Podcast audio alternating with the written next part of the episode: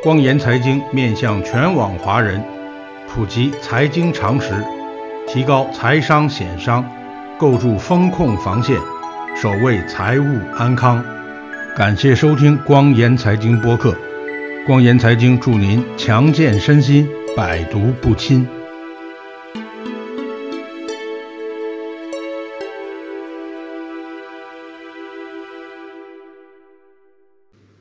准点开始声音测试，大家如果听了没什么问题的话，可以在聊天室里示意一下我。我看到今天晚上的尔邱师傅还有马佳佳博士都已经上线了。现在我们请马博士打开摄像头。马博士是从日本加入我们今天这个网络会，李特尔是从加拿大加入，邱师傅呃应该是在国内，具体哪个城市现在不知道。我在上海，大家晚上好。欢迎参加光源论坛今天的主题讨论会。呃，今天的主题呢是请了三位重量级的嘉宾来探讨如何运用人工智能的最新技术和工具，在家庭、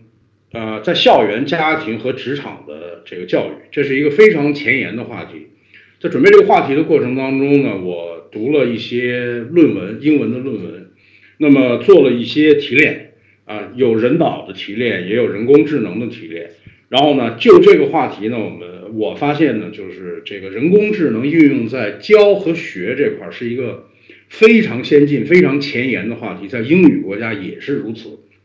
那么其中呢，有几个方面。第一呢，就是呃，我读到的论文呢，他们认为，呃，人工智能首先是可以极大的帮助人类教师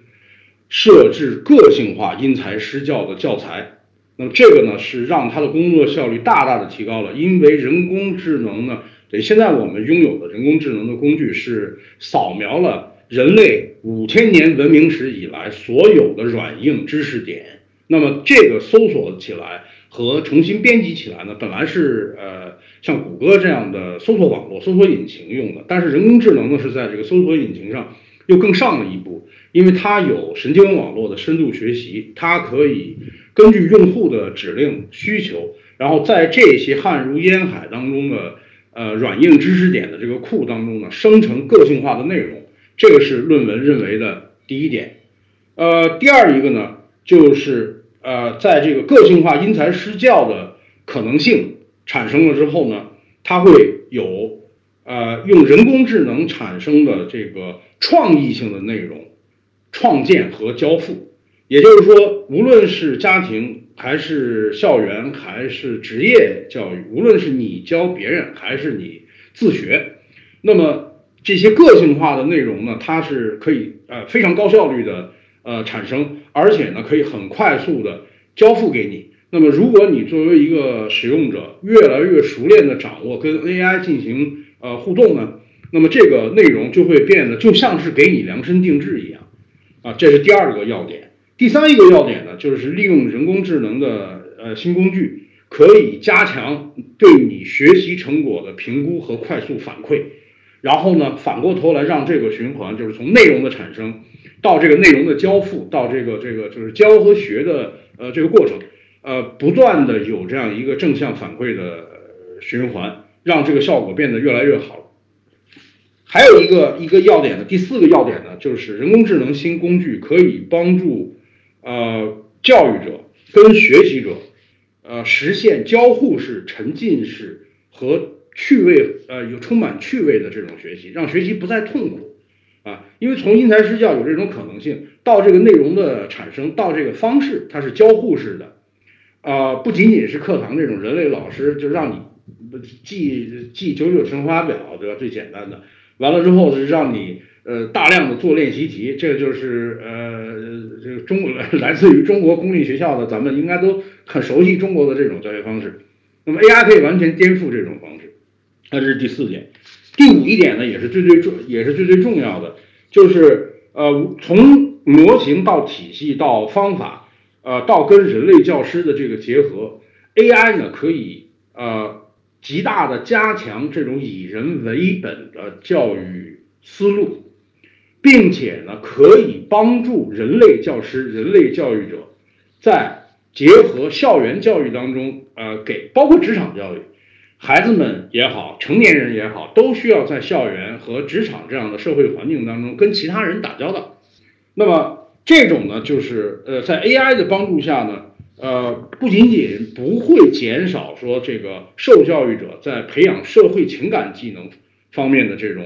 呃，不仅仅不会减少这种机会，反而有可能会给他们及时的反馈，让他们去增强。另一个呢，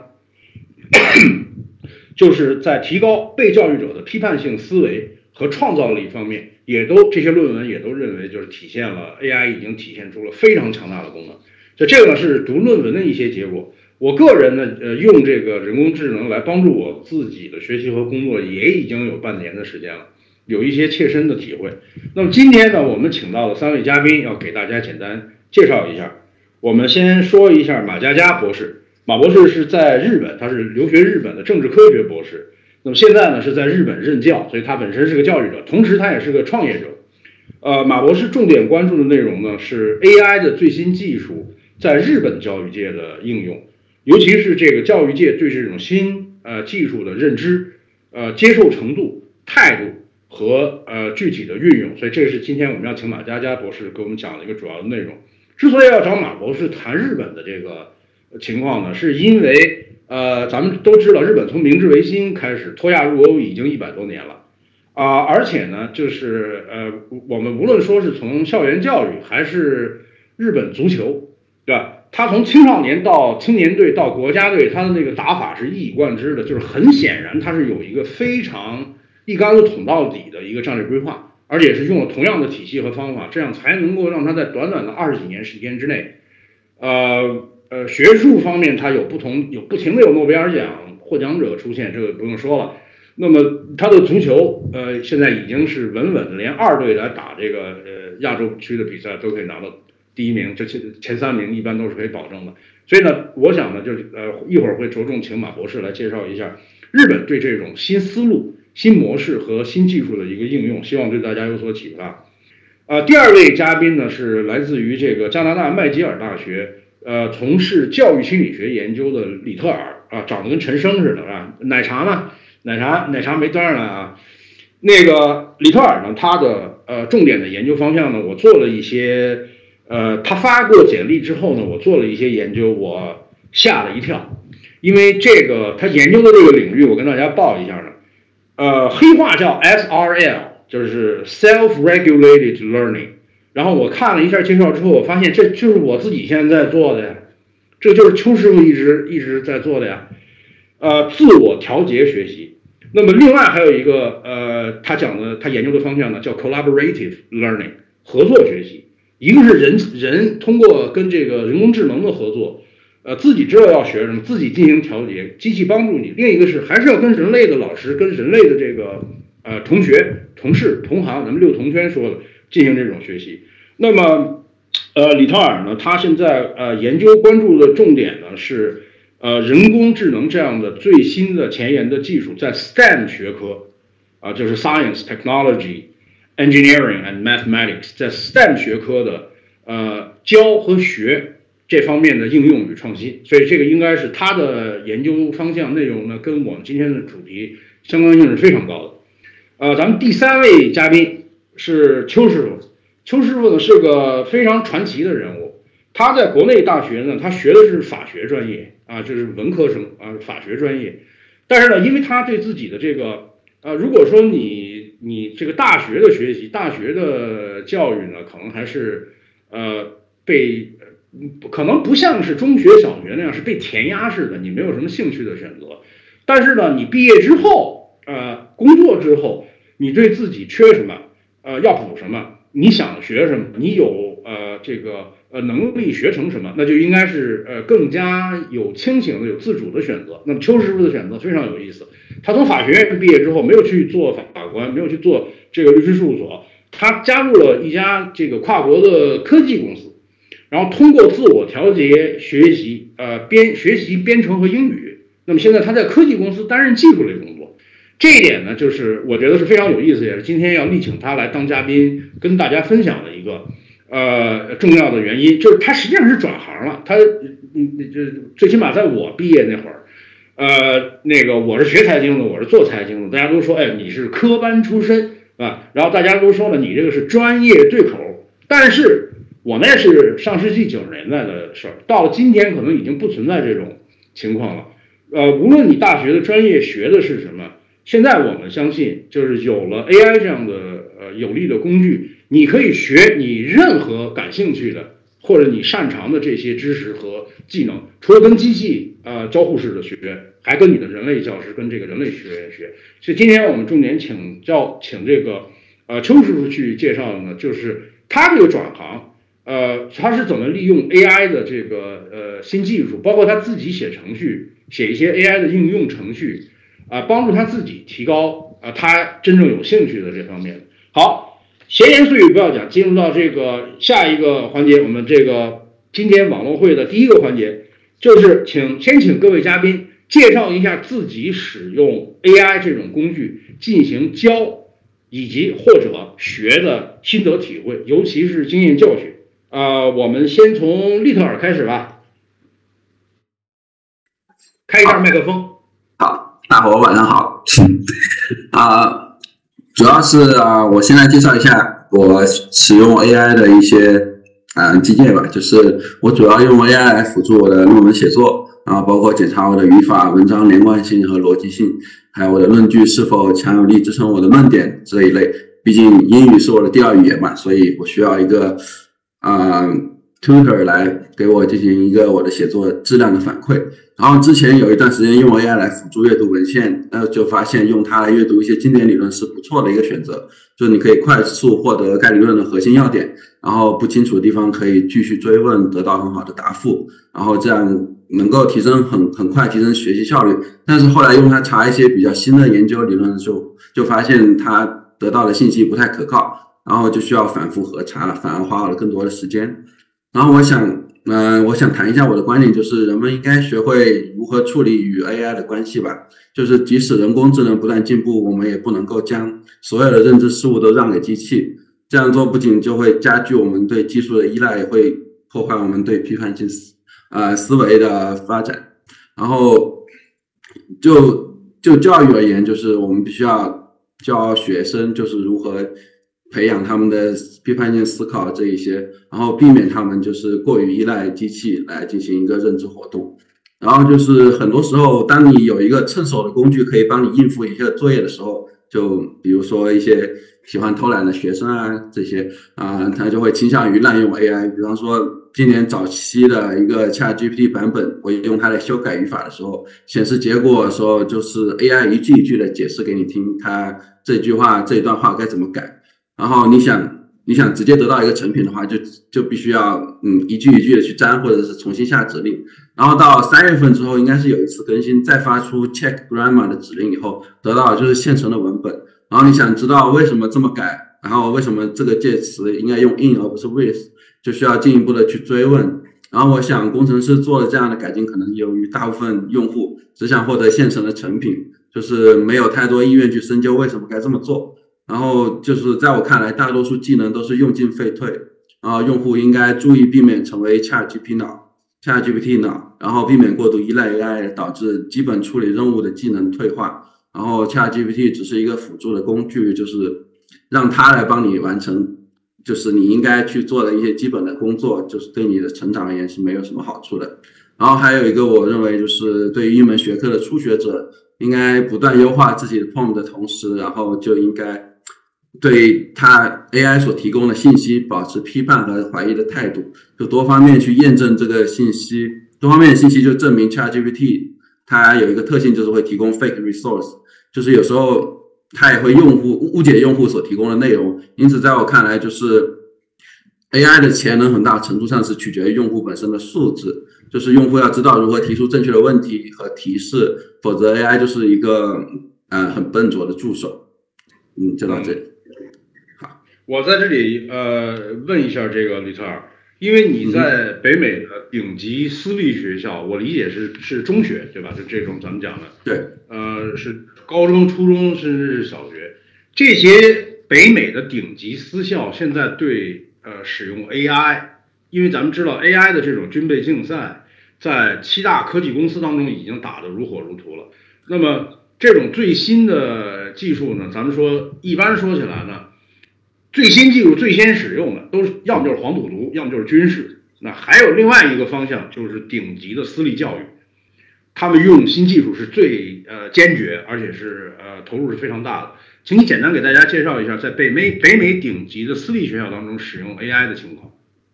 嗯，就目前的经验来看，就是是否真正的将 AI 接入教学环境，就是还在广泛的讨论当中。就是哪怕是私立学校，他们已经有议案在讨论，但是实际应用我还没有看到太特别大规模的应用。这是呃，我我认为是 AI 应用教育领域是未来的趋势，但是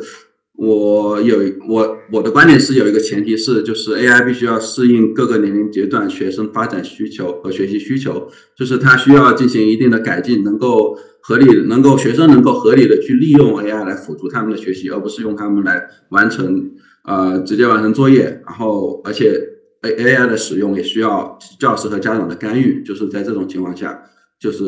能比较放心，然后就是北美这边一些学校、一些老师，他们希望就是学生，就是老师希望学校禁用 ChatGPT，因为老师就肯定知道学生他肯定会用来啊 cheat，用来完成作业，然后过度依赖会影响他们的批判性思维能力和自主学习的能力，然后所以，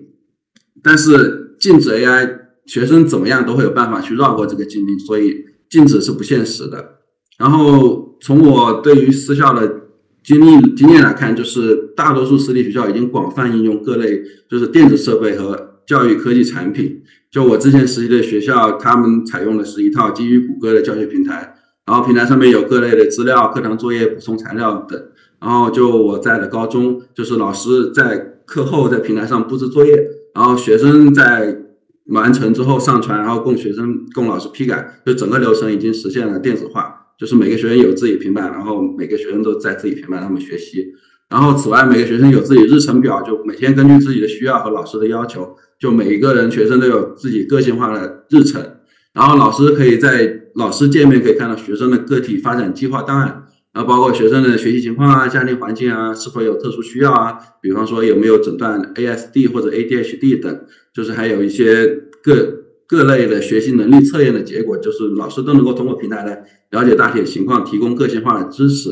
然后，此外，我供职的那个呃，Students Success Center，还有专职的 Learning Strategies，就是学习策略计划老师，就专门为学生提供学习策略的支持，包括传授基本的学习方法，还有各类的教育科技产品的使用方法，比如说 Quizlet、Sora 或者 Read and Write，还有可汗学院等一些，就是都会有老专门的老师去提供这样的一个支持，专门的辅导。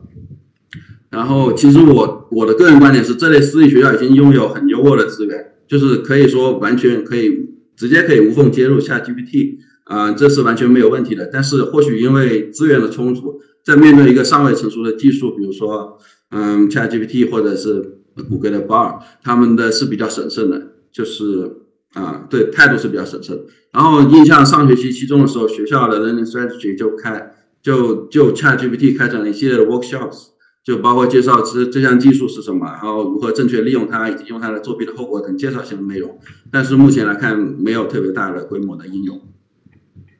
好，就会这样。好，谢谢这个李特尔。我们接下来请马佳佳博士给我们介绍一下，呃，AI 在日本教育界使用的情况。呃，大家好，主任好，大家晚上好。啊，声音可以听到吧？是要开一下麦克风。啊，我这边已经开了，可以可以听到吗？可以听到吗？稍等啊，我看我这边能不能帮你把麦克风打开。啊，下面有人说可以听到啊。哎，奇怪，我这边听不到，没关系。有人说你能能听到你那个，你你继续讲，没问题。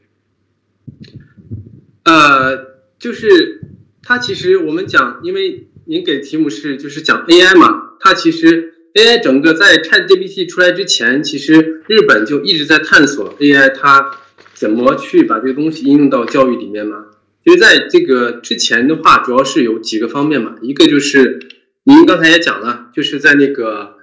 呃个性化学习或者叫做适应性学习、因材施教方面，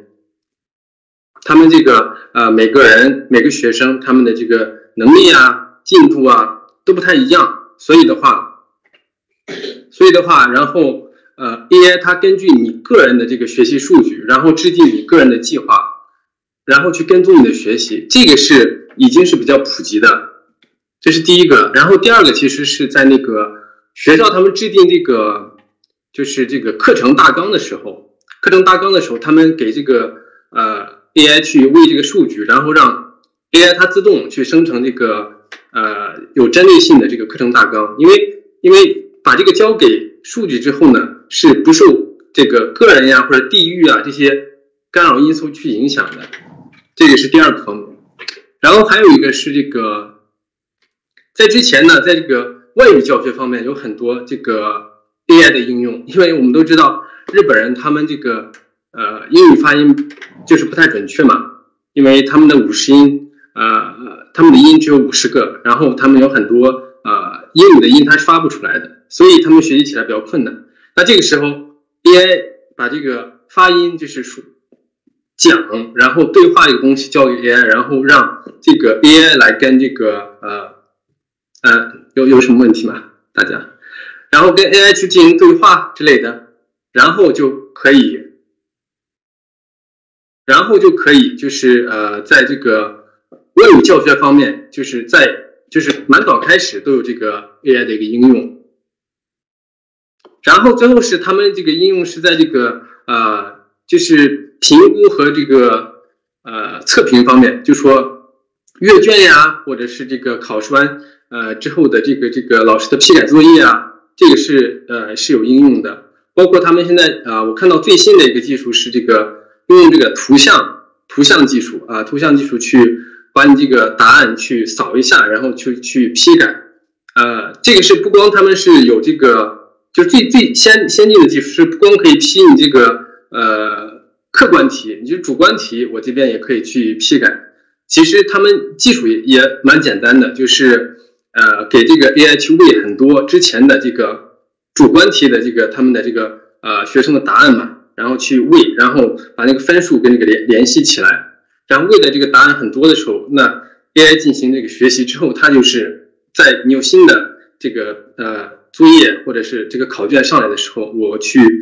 拍下来，然后去读取这个信息，然后去进行这个呃主观题的一个打分。对，这是他们有一些。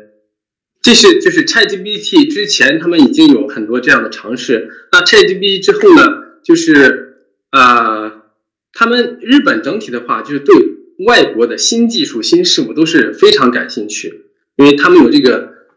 学习的基因，其实是非常浓厚。这个基因是呃，你比如说中国有一些新的在科技方面有些新的东西，他们也是就虽然在国民感情方面或者觉得有一些什么问题啊，但是你有好的技术啊或者好的产品啊。他们都是很就是很虚心的去学习，ChatGPT 这呃 ChatGPT 的话出来之后是现在就是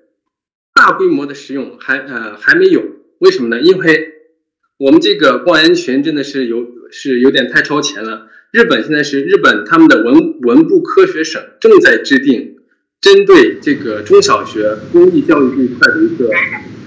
叫做实用指南。就是国家正在制定，然后啊，看到这个计划说是这周或者是下周就会出来一个很详细的？指南，就是我们这个日本的？这个学校里面是怎么用这个东西。就现在具体还没出来，那那目前的？用呢，这个学校或者老师个人层面，他们尝试在课堂上去用，对，然后啊。还有一个就是日本他们的？这个呃学校的一个体系，我们知道是他们的学校的一个体系啊，是分几大块的。一个是这个呃，就是在学校教育体系之外，是有一个很大一块的一个呃叫做补习学校，我们叫做补习学校或者叫做呃属的一个就是私属的属的这样的一些机构，因为他们的应用是呃更多的。我看到就是那个呃主任的采访稿里面是后面有些例子，我到那个例子的时候再去举一些，就是他们具体的一些这些属的，他们是怎么去用这个东西，或者是学校里面他们有一些什么啊应用，我们再去再去聊一下。好的，接下来我们这个呃交给邱师傅，啊邱师傅来给大家介绍一下，呃你自己亲身经历典型的墙内教育跟利用新技术新工具呃进行自我调节教育，这个呃最给你最大的启发，你感觉到最强烈的这个区别是什么？嗯嗯，好的，那个。那个什么，这个主任把我叫做那个什么这个方面的专家，其实也不是特别专家，只不过就是怎么说呢，我就是用的比较彻底，然后用的比较全面吧。嗯，总的来说的话，从个人经验讲起的话，就是从这个 GPT，尤其三点五之后，我基本上已经是全面把把这个人工智能这个技术全面的应用到我的生活当中了。然后的话，就是就是每天我每天都在用，跟那个就是电子海洛因那种感觉嘛，就已经所有的事情都会去问他了。然后那个。呃，但我用的用的重点其实那个大概是有那么几几个方面吧。第一个就是说，主要还是学习，我学习各种各样的各种各样的那个技术和技能吧。比如说，我用的最常见的就是那个学英语，然后我甚至是利用这个 OpenAI 的一些能力，我做一些二次开发，开发了一些小工具来帮助我学英语。主要是比如说是英语的一些呃写作方面的，呃语法、句法，还有文章的一些结构、逻辑等等。还有一个另一方面的话，就是说。呃，一些编程方面的东西，因为那个主任刚才说了，我其实我是相当于半路出家，不是科班的，我这编程也是自学的，相当于这个东西就一边一边学一边用，然后这个呃这个人工智能，尤其 ChatGPT 出来之后，对于我这个学习效率巨大提升，因为它给出的答案是前所未有的准确。我举一个简单的例子，就是说以前我要写一个爬虫的话，我要去呃认真的学什么网络通信这方面的，然后学各种各样的语法等等等等。然后要费挺多的功夫去调，写一个爬虫，其实一天写不完，写不出来一个，有可能各种各样的障碍嘛。但是，呃，ChatGPT 出来之后，我第一次拿出实验编程能力，我说你给我写一个爬虫去爬那个网站，一分钟之内他给我出来结果，我第一次跑就跑通了。你要你要知道，你编程很少有第一次能跑通的情况，我是做不到人编就第一次跑通，哪怕给我半个小时、一个小时，我也不敢保证说我比人人跑第一次跑通。但是他给我一分钟出来一个结果，就马上就跑通了。对不对？然后由此相当于这个东西在我这儿形成了一个自身的循环。我用 GPT 学增强我的编程能力，同时我的编程能力能让我对 GPT 进行二次开发，再开发出更强大的一个工具，来让我去进一步去学习其他的技能。在我这儿，这个已经形成了一个学习的叫叫飞轮这么一个东西，自循环的飞轮了吧？然后扯的可能有点远，但是我这个人的学习点经历嘛。然后和那个强内的比，就本来我我本我毕业已经十几年了，理论上强内的教育是。跟我很早就没什么关系，我不了解。但很巧是，今年大概二月份的时候，就是有些原因，我回了我的那个大学一趟，跟我几个老师聊了聊现在的这个大学教育的情况。嗯，虽然是法学专业，然后跟别的专业可能不大一样，但基本上也是不会特殊到哪里去吧。嗯，怎么说呢？就是强烈的教育，无论是这个这个义务教育阶段，高中还是大学，在我看来，那我是今天说的比较看重的，就首先是思想教育，其次才是技能教育。不同的学习阶段、学科。还有专业，其实只不过是这两方面的比例不同，在某个阶段可能每个某个比例大一点，某个阶段比例小一点，其实就这么两回事儿。那学习过程来看呢，其实我们都在国内接受过教育，其实就是很明显没有什么趣味性。然后学生在获取知识上其实没有什么主动性，也我其实不要求学生有什么主动性，甚至不允许学生有主动性，因为有一个正确答案在那儿等着你，对不对？你就按部就班的去，老师告诉你什么，你你学就行了。那如果说是和这个比的话，我觉得那个问题里边说是典型的强力校园教育和利用 AI 自我教育区别，我觉得这里边有两个层次的比较。第一个就是说，校园教育和这个自我教育本身就有一层比较在这里。那这个地方自我教育和利用 AI 的自我教育又有一层的比较在这个地方。那么这两层比较下来，我觉得呃 AI 教育和强力教育比，我觉得它是在这个学习目标。呃，当然，我把这个教育分为学习目标、学习路径、学习材料、学习手段、学习效果这几个方面吧，这是我自己分的。呃，可能不不合理，因为这里边这个李泰可能比我更更专业。但是我自己分了这么几个阶段，从这五个阶段、五个方面来看的话，在学习路径、学习材料、学习手段、学习效果这几个方面，AI 能够起到极大的作用。嗯，比如说是学习路径方面来来说的话，我们简单的说，学习路径方面的话，我作为呃，比如说我要去学一个新的新的新的知识。然后的话，当然是我说的是自学。我根本不知道从哪下从哪去下手，但是利用 AI 能够很好的解决这个问题。我通常就是打开 ChatGPT 说，我是某一个方面的完全一个门外汉 layman，然后我要去学一个某一方面的知识，你给我列五十个关键词或者五十个知识点，列出来就好。你告诉我这五十个关键词、五十个知识点，它们是什么意思？然后它们用在什么场景下？然后他会再告诉我说：“好，那你再给我告诉我，如果说我要学这个知识的话，你告诉我这五十个关键词、五十个知识点，我要看什么样的书，然后看什么样的经典文章，然后我才能去了解到这方面知识。同时，你按照我如果是新手的话，你要从由易到难这样列给我，我这样就至少我在这个学习路径上，我就已经有一个大致的地图了，我可以知道从哪开始入手了，不至于说是面对一个非常抽象概念，不知道从哪入手。第二，从学习材料来说的话，嗯，那就更不用说了。”啊，我不用去播。第三个是，我觉得是学习过程其实是 AI 发挥作用最大的地方。然后的话，在这方面，我觉得体现的是两个极端化，就是极端化、极端个性化的学习方法，极端丰富的学习工具。比如说我刚才举的例子。呃，那个呃，刚才极端个性化学习方法，刚才不管是李特尔还是那个马博士，他们都说了，包括主任一开始也是说了，它是一个自适应的，自适应是它会根据你用户的一个反应来去调节你的呃调节你供给的内容或者教学的难度，然后相当于说是非常呃因材施教的一个教育方法了。呃，极端个性化的学习方法，极端丰富的学习工具，不管是说呃你去直接利用 ChatGPT，还是说利用 OpenAI 的一些能。这个能力做二次开发，能够发挥，能够开发出极端丰富以及超出我们想象力中的那种工具。比如说，今天早上我在我们群里边就分享一个嘛，我用一个小时时间，我自己写了一个英语教学的工具。这个工具能够帮我纠正语法错误，能够告诉我们一句话怎么表达去更地道。我一共用了一个小时时间，用一个小时时间是因为我就又回到那个问题了，其中有一大部分这个我编程我不会，我是从零开始一边嗯。有个技术，我是从零开始一边跟着 GPT 学一边写出来的，相当于我从零开始用一个小时把这个程序给完成了，这也是 GPT 的能力。然后完成，比如说是这个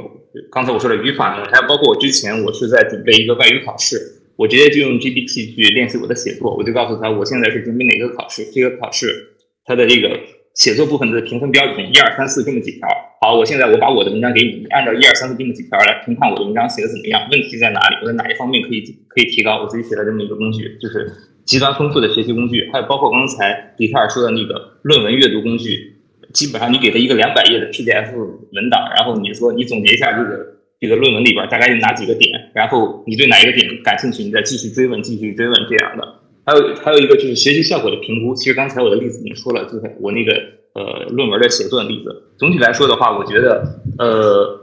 呃 AI AI 这个这个这个技术在教育领域的应用的话，我觉得是呃就像那个主任之前在群里边说的，他说是有电和没电的区别。那我觉得对我来说的话，我也讲了一个类比，那就是人类开始用工具，人类开始用火，我就感觉就就是这一刻。嗯。我在群内的原话是说的，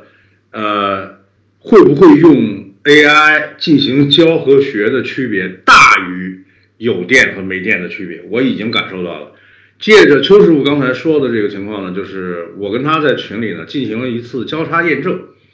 呃，邱师傅问 ChatGPT，他想学国际保险，让 ChatGPT 给他一百个关键词，呃，半秒钟就全弄出来了。然后呢，呃，因为这个提示呢只是很简单的说，你给我一百个关键词，那这一百关键词邱师傅发给我，让我看一眼，哎，我说这可以，这个体系啊各方面是没有问题的，不管它这个 AI 是怎么用什么逻辑去排序，这些概念确实是面面俱到。但是呢，要为了进一步的去测试，呃，这种学习模式的呃可行性，那我我让我跟邱师傅说了，我说你喊这个 ChatGPT 啊。呃，解释一下他给出来的前三个关键词，然后又不用半秒钟，夸一下又解释出来了。那这个是属于标准的那个八股文的呃解释。呃，因为之前在开场白的时候说了，这个现在的这种 AI 的这种大型自然语言的模型呢，它是扫描了人类史上所有的软硬知识点和技能。那么因此呢，你只是这样去考它呀，是呃没有发挥它的潜能。那因此呢，我就换了一个角度。呃，然后我说邱师傅，你让他，呃，把这个前三个国际保险的概念，用十岁小孩能听懂的语言，最好啊是儿童故事，带有动物角色，你把你把这个概念给我讲清。呃，可能 G P Chat G P T 费了点时间，可能费了点几秒钟啊，背后烧了一点这个显卡，出来了一则故事，我们整个群里三百多人啧啧称奇，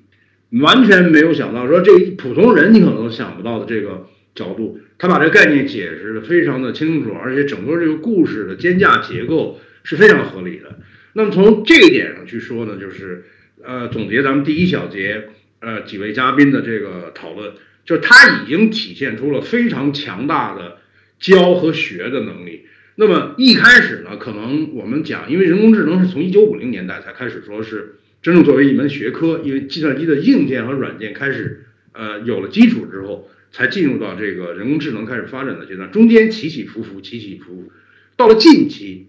可能确实是到了这个技术呃有突破的这个前沿，而且 Chat ChatGPT 出来之后呢。确实能够让人感觉到，就好像是当年这个 iPhone three，呃之后突然间出了一个 iPhone four，给人呃这样一种感觉。那么呃，刚才几位嘉宾呢，我听到呢，其实都说了一点非常重要的呃一个共同点，就是如果你使用者你自己不会用这个工具，再趁手再强大，你还是不会用，等于说。如果你是个零啊，这跟这个性取向没关系啊。我说你是个零，然后你乘以再什么强大的工具，你那个结果还是零，你还不是一啊。所以这就是你会用。刚才李特尔、马博士和这个邱师傅都已经介绍了，你跟 AI 这种啊新工具的这个互动呢，就像你掌握任何一个新呃技巧、新能新工具是一样的，你要不断的去用，不断的去尝试，不断的去找到。你和他之间去进行对话的这种啊模式和套路啊，那么包包括从我自己这个运用的过程当中来看呢，就是你自己越清楚你自己想要什么，然后你写出的这个提示词越详细，架构越合理，也就是说你越能够用那种人工智能和人脑智能共通的那部分智能，就是逻辑和条理，你能够把你的需求说明白。你的这个效率就会倍增，否则的话呢，就是大家这就跟这谈恋爱俩人不在一频道上似的，你说的跟他说的完全不是一回事儿，完全是无效的、低效的。所以这个是我们第一节讨论的一个简单的小节。接下来呢，我们就是想看一下这个，呃，进入下一个呃环节，主要就是呢，我们讲大家都说了，这个话题实在是太前沿了，日本也很前沿，那个北美的顶级私校。有这么多资源，好像也没有说到呃全面落地、全面开发的这个地步。那首先第一个，咱们光影社区的这个讨论，首先从前沿性现在是毋庸置疑了。那么我想请三位嘉宾呢分别介绍一下，就是呃从你们各自的呃掌握的这个专业还有观察来讲，呃家长现阶段的家长，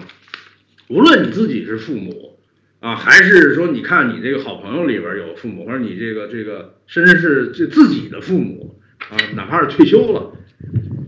在这种教育方面，AI 到底能够起到什么样的作用？在家庭辅助你，呃，校园教育和这个职场教育，呃，成年人对这个那 AI 应该是一个，呃，对 AI 用在家庭教育上应该应该怎么样去做？呃，我们先请，还是先请李特尔来跟大家说一下。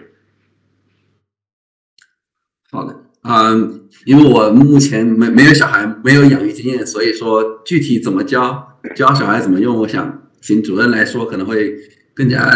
更加贴切一些。就但是我就想补充一点，就是啊，目前以下 GP 为代表生成式 AI 工具应用于教育领域还不太成熟，就是我认为学生应该在家长和老师监督下使用 AI。就是比如说小学生，他们大脑仍处于发展阶段，他们的执行功能尚未发展完全，他们就更需要在家长和老师正确引导下使用这些电子设备。比如说，家长和学生应该约定好就使用电子设备的时间，或者和他们共同使用一个电子设备，然后就是帮家长和老师帮助他们选择适合他们发展阶段的学习内容。就是我之前有看到家长就是。呃，用 AI 来生成睡前故事读给孩子听，我觉得这就是一个很好的应用场景。就是最重要的一个亲子互动，就是借助 AI 得到了很很好的升华。然后同时，父母作为孩子学习材料的守门员，就是保障了 AI 输出的质量。啊，就是我的一个观点就是这样。非常好，我我呃，这个顺便说一下，就是我最近阅读的这些投资大师的呃演讲啊，还有这个经典著作当中呢，都提到棒球。我懂一点棒球规则，但是我们从来没有打过棒球。我是在那个红白机上打那个那个棒球游戏，但是我知道棒球是非常难的运动。呃，看到这个，因为在在在呃呃进行财经跟投资方面的这个写作呢，看这些大腕儿，美国大腕儿总是在提棒球，呃，用棒球很多术语。那我想我要了解一下这个运动，亲身体验一下，可能这个反馈过来对我来说有非常大的帮助。那么我就跟小孩一起买了这个棒球的用具，让 ChatGPT 呃给我生成一个。呃，零零基础的棒球的基本的训练呃训练规划，马上就生成出来，东西用到了，那呃我们马上就下去去去这个操场上去呃打球，然后呢我就是用了一个星期的时间，呃然后我就发现呢是呃从我自己的公用的角度上去讲呢，我对投资大师为什么要用棒球来形容这个。资本市场的一些变动，这个理解就跟我没有这个实力是完全不一样。我现在理解的就更深了。那么这种教和学的呃模式呢，我的理解呢就是沉浸式的、互动式的和有呃趣味的。这个是在我自己家庭教育方面啊，我认为就是在 AI 的帮助下啊，包括像李天尔说的，就是家长要有一个主动的意识，然后呢。呃，控制家里的小孩使用这种工具的时间，并且对产出的内容质量进行一个把关，这些实例都已经在我个人的具体经历上完全的得到了验证。呃，接下来我们请马博士给大家介绍一下，就是刚才呃第一节没有说到的日本啊运用 AI 工具进行中小学教育的一些实例。马博士有请。呃。就是刚才讲到，其实日本它的这个教育体系啊，就是分几大块嘛。第一块就是这个学校教育，他们学校教育是一块是公立教育，然后啊，公立教育它就是提供这个最基础的一个平等、一个公平的啊比较宽松的一个教育。然后之外就是这个私立教育，也是学校私立教育体系，它就是相当于给这个更加富裕的家长提供一个教育。消费的一个一个一个选择嘛，另外另外一块，然后第三个就是在之外的很有名的这个所谓的补习学校嘛，啊，补习学校或者叫学习班或者兴趣班组成的一个市场的啊一一个一个教育体系，但其实叫补习学校我就觉得不准确，因为它其实已经就非常成熟，非常有体系，啊，有自己的教材，师资也非常雄厚，而且因为因为这个。呃，他们这个老师的工资很高嘛，所以很很好的师资，很多人其实是从这个学校就流到了这个补习补习学校了，所以嗯呃，补习学校他们反而因为这个师资雄厚，资金雄啊师师资好，然后资金雄厚，他们可以呃就是对于最先进的这个技术呢，可以就是最先拿来用，因为市场嘛，对，就就像您刚才说的是。是这个军事和商用肯定是是最优先的嘛，是最先用一些最新的东西，然后才可能到这个啊公立的一些一些环境征服呀或者是什么的。嗯嗯，在疫情之前呢，其实也是这样子，就是他们呃这个补习学校里面的学生去上课的时候，已经已经都是每人一个这个一个叫做终端嘛，呃。中文怎么说？就是一个类似于 iPad 的一个一个一个东西，然后你每天就是用你的这个呃 iPad，然后里面有你的这个学习的一个进度啊，然后根根据你的这个学习的不同的情况，然后去呃生成你特有的这个呃一些需要重点加强的部分呀之类的，然后大家共通的部分呢，老师去在这个课堂上讲一下，就这个是在。ChatGPT 出来之前，已经在这些补习学校里面都已经大规模应用了。然后呢，慢慢的就是在这个啊，这是补习学校这一块。然后呢，他们公立教育这块呢，是日本政府呢，大概在啊一八一九年的时候就开始意识到这个需要每个人给每个人一个这样的一个终端设备，然后普及这种个性化的教育。然后他们在推进的时候，刚好到二零年不是遇到了那个疫情嘛？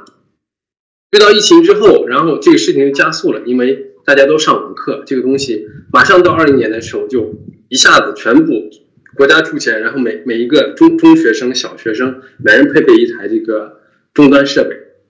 这个事情干完之后，呃，然后就是推进因材施教，然后就相当于其实把这个补习学校里面的做法拿到了这个呃公立教育这一块来，这个事情是在做的。然后，嗯，Chat GPT 出来之后，然后我看到一些最新呃最新的一些例子是在那个长野县，长野县这个也是就是补习学校他们自己，然后跟这个呃这个这个。这个科技公司一起开发的一个英语学习的一个软件，他们的就是英语学习，然后他们的最呃就是有有突破性的地方就在于，就是每个人他们当然学习计划呀，什么内容都不一样，而且是每根据你个人在学习过程中对这个词汇和语法的掌握程度，它因为它是加呃这个内置了 Chat GPT，Chat GPT，然后。根据你的这个对知识点的掌握情况，然后生成这个专属的一个你的例句啊、例文呀、习题啊，就是它实时生成的，实时生成的，每个人都不一样，内容都不一样。因为以前在没有 Chat GPT 之前呢，大家其实就是已经有一个题库，相当于题库，然后有个有很多题，然后根据每个人不一样，然后从里面选选，就是啊拿过来。但其实现在其实是没有题库的，它就是根据你每个人的对知识点的掌握情况不一样，实时用这个 ChatGPT 生成生成例句、例文，还有这个习题，这个是一个就是最新的一个应用。对，嗯，相信就是类似的这种应用会越来越多。对，对，这个个性化跟精细化看来已经是做到了呃比较先进的一个这样一个地步了。那么呃。补习，六，我想问一下马博士，补习学校的教育目标，这个学习目标跟这个公立学校、私立学校有什么区别吗？一有区别，有区别。呃，就是一开始，一开始补习学校就是就是为了这个升学考试嘛，就是跟我们可能国内是一样的，就是升学考试。但是因为就是呃，他做的很成熟很好，而且就是补习学校很多老师都是名师，而且也出很多就是呃。你你都不能叫叫辅辅辅导书或者什么，他就是出一些出一系列的教材，出一系列的这个学习学习的东西，就像一个出版集团一样，或者是一个教育集团一样。对，嗯，你完全你一个小孩送到补习学校里面，你学到的这个知识的这个完整度啊，或者是教学质量啊，很多时候是比这个公立学校要好的。嗯，到这种程度。我的理解呢，这公立学校因为是因为是这个政府的一个对对对，呃，提供的一种教育设施的这么一个公服务的，对，它的这种就靠财政拨款，对吧？也没有纯粹这个市场化的运作，因此呢，它只能是把那些同年龄小孩的最大公约数，它从教学大纲到这个教学的目标跟手段，能够覆盖住呃最大公约数啊，然后能够出来进场拧螺丝，这可能目标就已经达到了。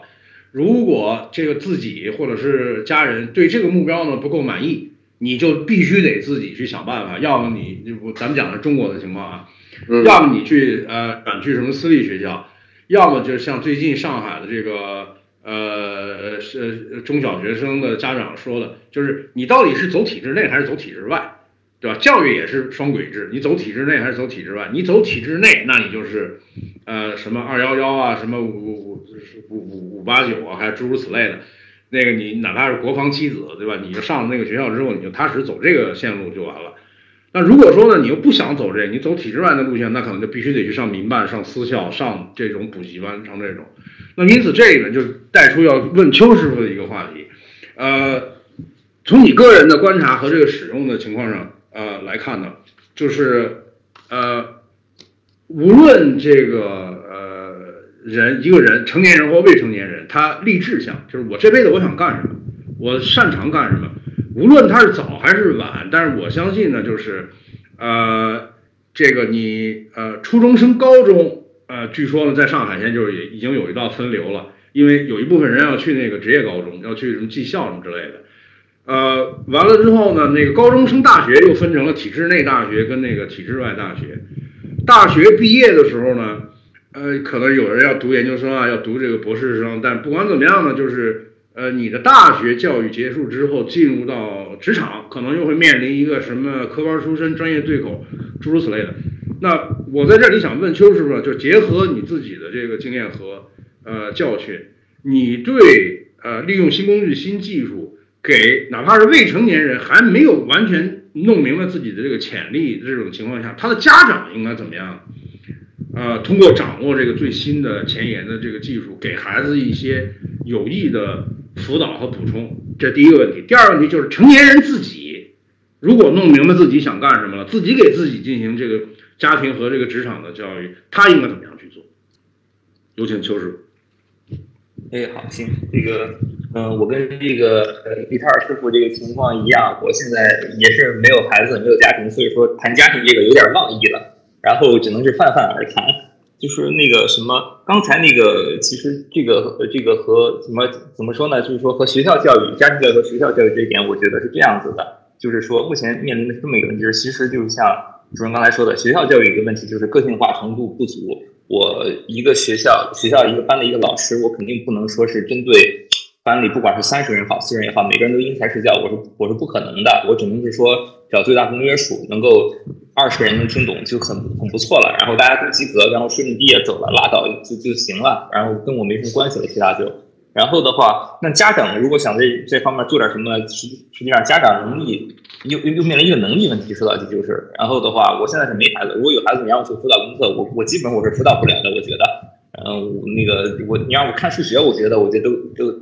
五年级以上可能行，到了初中我应该就不行了。这其实就有一个矛盾，就是说学校个性化不足，家长想使劲使不上。那我觉得就那就是说 AI 其实就是相当于在这个去粘合这个缝隙。就是说，然后首先它是能够提供一个足够的个性化的一个教育的，因为毕竟它是根据人的一些反馈来生成的一些内容和反反馈内容。其次，它是能够弥补家长家长的一个能力不足的，因为说到底就是它相当于家家长的一个外脑这个东西来嘛，对不对？但是说到这个层面上，如果家长怎么去用好这个外脑，我觉得一个重要前提就是要搞清楚它是什么，它不是什么。我觉得这一点其实是最重要的，因为包括是不光是家长，包括我周围的人在使用过程中，我就发现。他们对这个东西的，呃，嗯，可能是无意中，嗯，定位出现错误，也可能人家就是这么玩儿。但是我发现其实可能是有点问题，就是他们把这个，我举个简单例子，像李泰尔说的，他们把这个当做搜索引擎用，但是这个显然它不是一个搜索引擎，因为这里边它会有产生很很重的一个幻觉，你真的帮搜搜索引擎用，真的就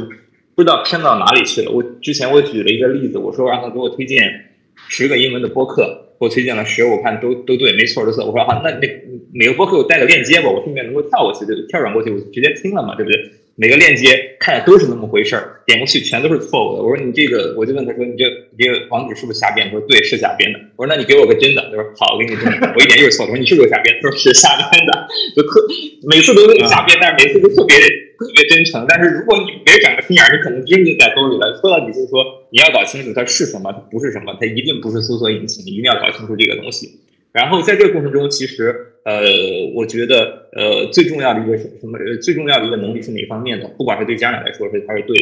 用这个职场人而言，就像主任刚才说的，我觉得有个通用能力，就是把事情说明白的一个能力。毕竟你是。你相当于你作为一个甲方，你在给 AI 提提要求、提需求。如果你连你自己想要什么你都说不清楚的话，它是帮不到你的。我觉得是是是这一点，弄清楚它是什么，想明白了你要什么，怎么向他提需求，这几个弄明白了，我觉得就是用好它的一个基础和前提吧。不管你是家长还是说是一个呃职场人而言，至于后面说的说是。针对不同年龄段的人，电子设备的应用什么之类的，就是李泰尔老师刚才已经说的非常好了。我觉得我没，我也不会说的比他更好了。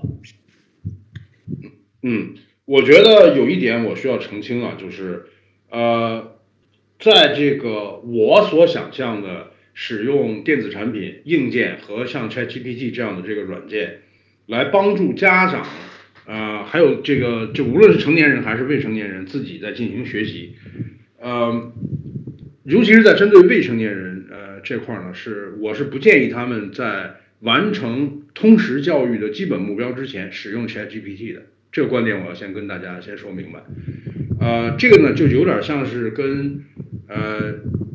我也给小孩开了奈飞的账号，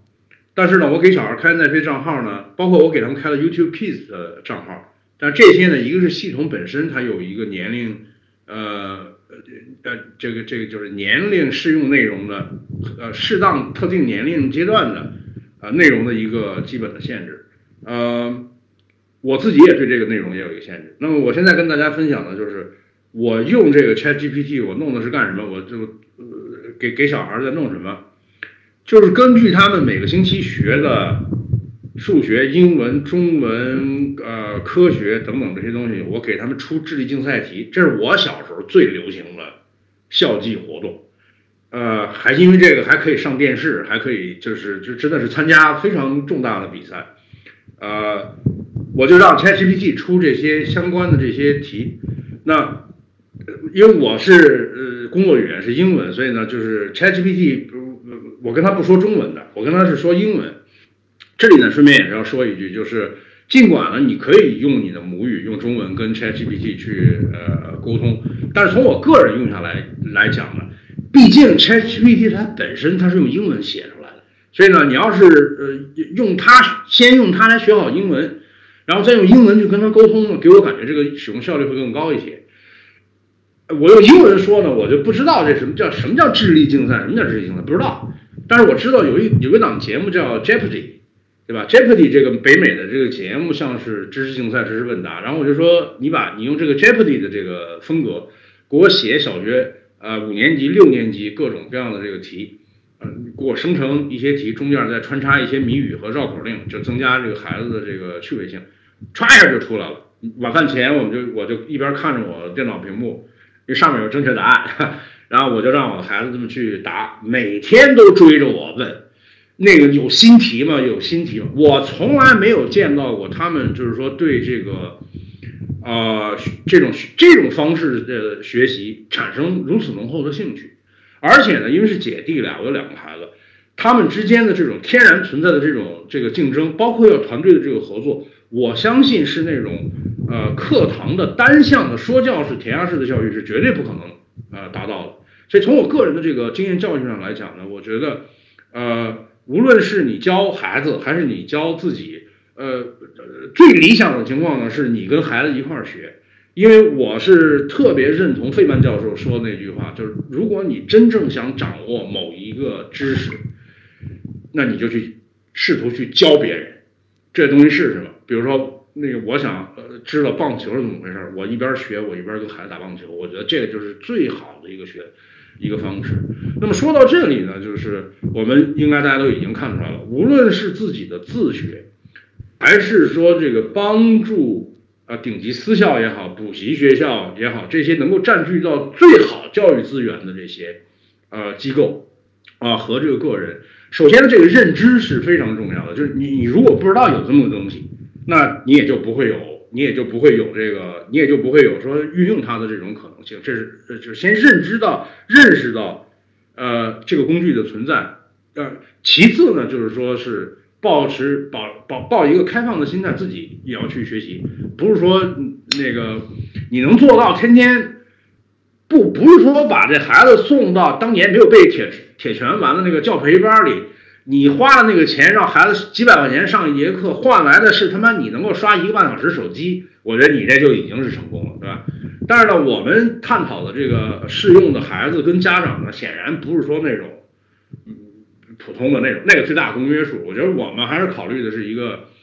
呃，有人批评我说是典型的精英主义，但是这个是需要的，社会、家庭、呃，公司都是需要有精英的。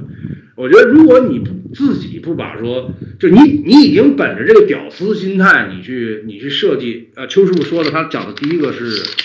学习的目标，你学习的目标已经是屌丝目标了，那我觉得就没有必要再去再去说花，真的是花那么多心思做这么多投资，呃，花钱花时间花精力去做这种学习。那么说到这里呢，我就要进入下一节，跟大家呃去呃去聊一下这个话题，可能会比较敏感。第三位的经验和教训，AI 到底会取代你行业里的什么样的人？如果尤其是教育行业，AI 会取代人类教师吗？会取代什么样的人类教师？如果是其他行业的话，同样可以就是因为有很多人对这个 AI 有这种恐惧啊，要被取代。邱师傅刚才已经说了，可能初级程序员已经已经没戏了，对吧？呃，我从我那个财经金融保险的那个角度上去看，我让 AI 写了一份宠物保险的合同，唰唰给我写出来了，然后我改几下，那我觉得马马上就可以拿着去，马上就可以拿着上架去去去卖去用。呃，初级的这个业务员 filing clerk，我肯定是不需要的。所以在教育方面，在您本行方面，请三位也来呃谈一下。我们首先还是请利特尔来讲一下。就是我的观点，先说，就是 AI 不会取代人类教师。然后这个这个讨论就让我想起来很久之前关于电子书是否淘汰纸质书的一个讨论。就是在我看来，电子书所传递的信息比纸质书要单调得多。就是人们读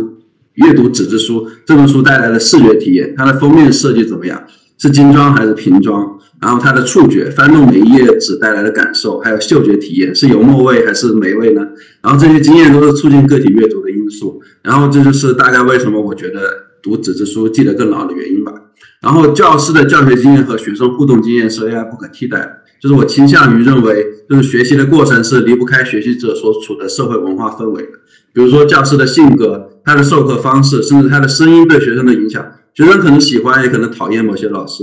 就是教师对于班级氛围的影响是举足轻重的。就这一系列的人际互动过程，对于学习者来说都是非常独特的一个经验。这些都是 AI 无法替代。然后人与人之间人际互动也是个体学习的一个必不可少的经验。就在这个过程中，学生学习的不仅仅是学科知识，更多的还可能是社会知识，就是如何与他人互动，如何与他人合作，如何处理和老师的关系。如何管理和表达自己的情绪等等，这些都是未来进入社会和职场必必不可少的技能。就是人类教师在课堂教学中扮演的角色，我认为还是无法替代。他们在理解学生需求，就提供个性化指导、促进学习动机、情感知识等方面发挥了重要的作用。就比方说，一个很有经验的老师，他们就知道能够处理各种各样的学生的一个他们的学习需求，然后他们的一个学习偏好，然后就是提供一。提供他们需要的一个支持，就是 AI，他们能够 AI 目前能够接受学生的一个他的信息，可能就是基于一个文本，基于一个输入，就是还有其他的一些，比如说 physical 的一些 feature，就是 AI 它可能目前无法看得到，就是这些这些因素是人类教师他他的一个所处的一个优势，就是我认为，就是我只能说。AI 不会取代那些保持学习状态的老师，但是具体会取代什么样的，我不太清楚啊，就是这样。嗯，我接着这个李特尔，呃，接着你的这个话题来问一下，我认为，呃，有我有一点不太同意的观点，就是从整体概念上来讲，你说人类教师，呃，在家庭里父母的陪伴，大家都说父母的陪伴是最珍贵的。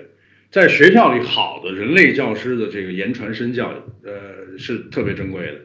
这我都同意。从概念上讲是同意。你刚才说的这个，呃纸质书不会被电子书呃取代，因为阅读纸质书给人的这个感觉是多方位的，是吧？有这个视觉，呃，有触觉，有听觉，有有各种各样的这个感觉，这点我也是同意的，因为。啊，这个话题咱们在群里实际上也聊过，就是你接触过这个物理钱，跟只是在手机上处理电子支付，这个对你的认知钱，对小孩认知钱，是区别是非常大的。呃，小孩没接触过实际的钱，这是我在做财商教育方面我发现的一个呃状况。嗯，他以为这个钱就是在手机里面，他对这个他缺乏了视觉、听觉、触觉这种。呃，感觉，呃，可以说在财商是脑残的这个不归路上，就是用手机支付就开始了，就甚至是决定，所以这些都是我同意的。我不同意的是什么呢？呃，在呃，就是金融界、法律界这个其他的这种呃脑力工作者当中嘛，脑力劳脑力劳动行业当中，AI 的呃取代这个呃。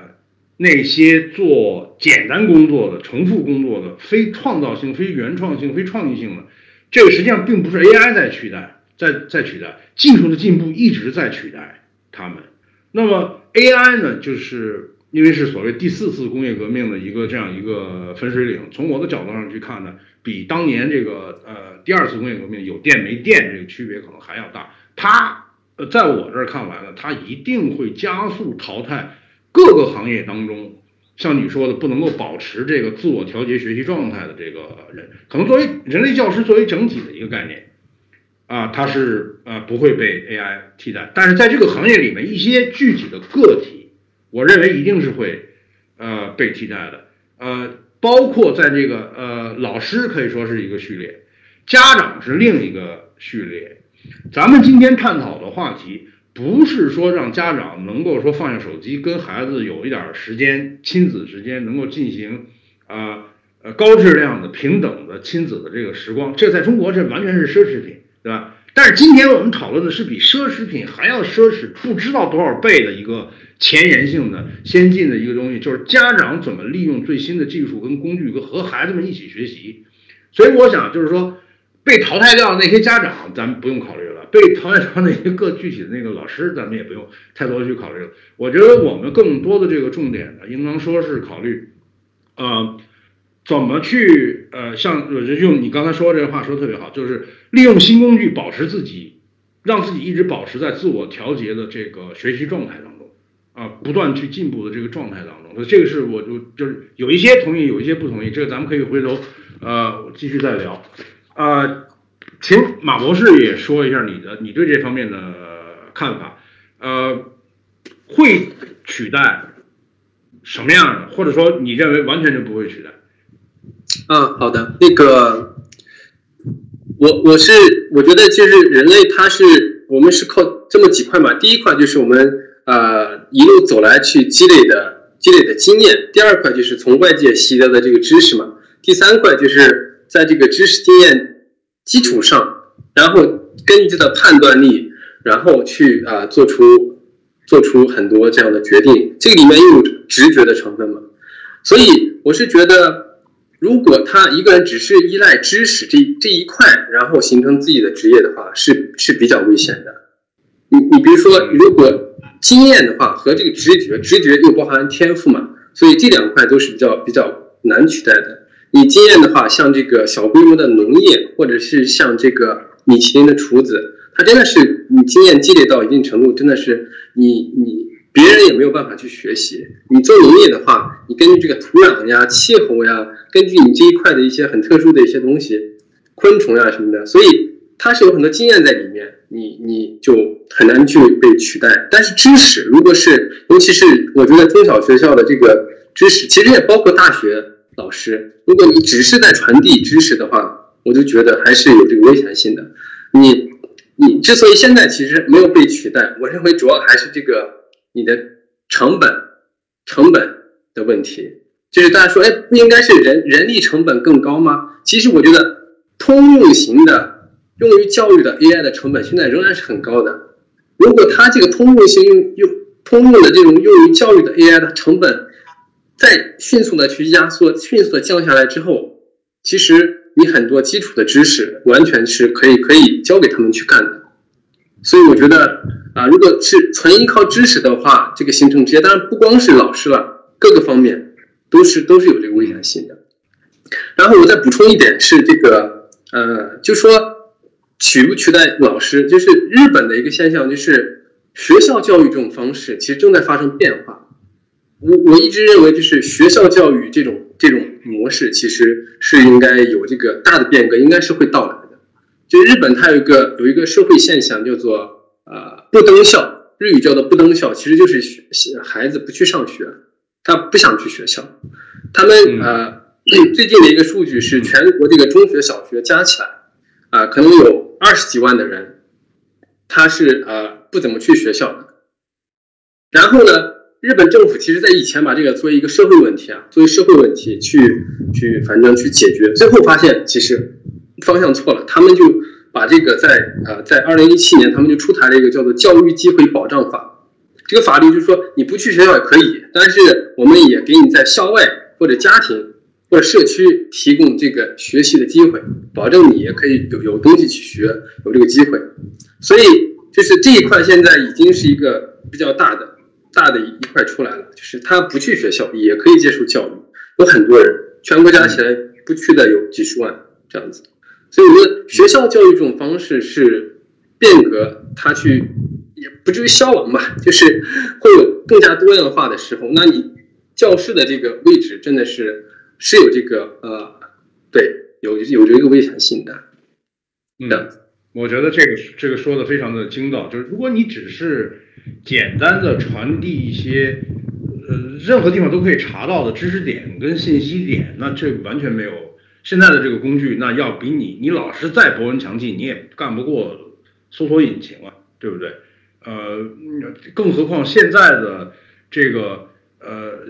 大型的这个语言呃模型，它已经到了可以根据你的需求产生出这个定制化、个性化的这种内容，而且它还不存在态度问题，对吧？你说老师他人类老师他可能还会还会烦着看着学生还会怎么样，对吧？还会有这种问题，所以我觉得这个是呃还是加强了我的我的这样之前的一个观点，就是一定是有一些人肯定是会被淘汰的，就像任何一个新技术呃出来之后是一样的，只不过呢，就是无论今天咱们在听的都是群友啊，还是那个邮件组的其他读者，或者说是有可能有一些我所在学校那个呃家长，那不管是谁在听，我觉得到这儿应该是要要考虑一下你自己怎么对待这个新事物，要有一个比较深的一个思考。呃，到这里也想请这个邱师傅来呃说一下，我觉得这个自己当没当爹妈，呃自己去有没有去带孩子呀，在这个 AI 这个话题当中啊，我觉得其实相关性不是特别高，因为你哪怕是去让 ChatGPT 去，比如说你让 ChatGPT 出答案，全世界最混蛋的父母是什么样的，咵给你列出来一大堆。而且我相信这个是跨越语言、种族、肤色，就是肤色、这宗教信仰的最操蛋的吧？你把它最操蛋的列出来，然后你再问他是最好的，这孩子们呃最希望的这个情况到底是怎么样？所以我觉得这个呃你自己是不是家长啊，跟这个问题其实相关性不是特别大。我主要想请邱叔介绍一下，就是从你的